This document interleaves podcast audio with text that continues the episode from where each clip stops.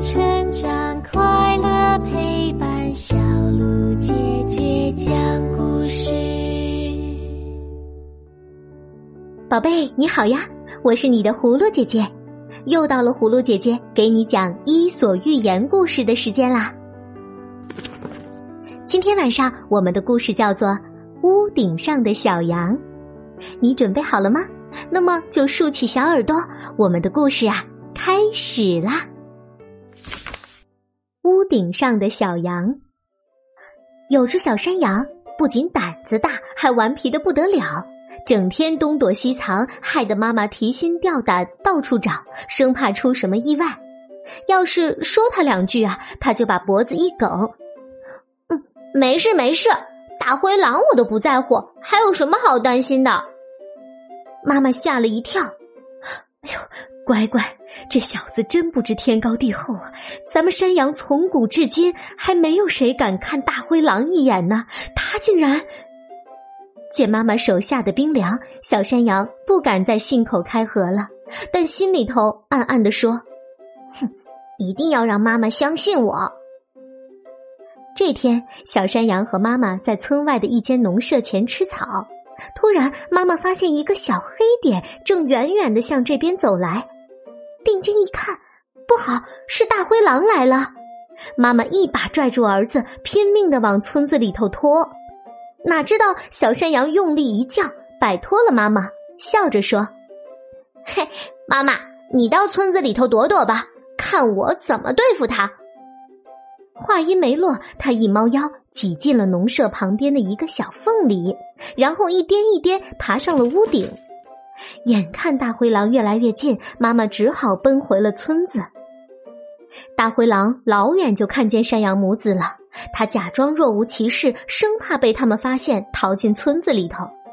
可奇怪的是，自己分明暴露了，怎么只有老的独自逃了呢？大灰狼舔舔嘴唇，心说。嗯，可能小的被我吓得昏了头，才慌不择路上了屋顶吧。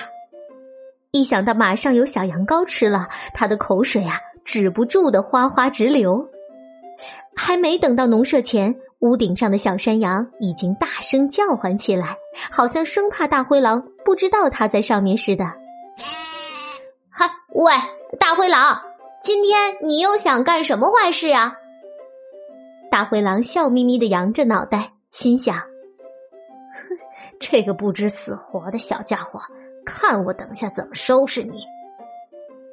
他来到上屋顶的小缝前面，用力把身子往里头塞，可是缝实在太小了，根本钻不进去。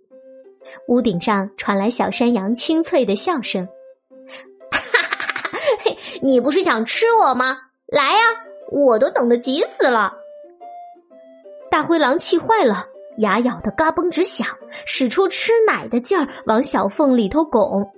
小山羊又喊：“笨蛋，你把皮扒了，不就能进来了吗？”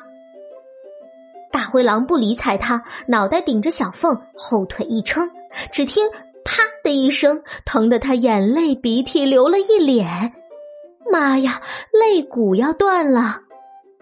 大灰狼带着一身的伤，垂头丧气回到原地，望一望前仰后合的小山羊，恨恨地说：“哼，别以为我怕你，有本事你下来！”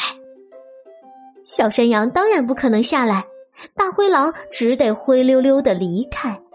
远远观看的羊妈妈脸上也笑开了花。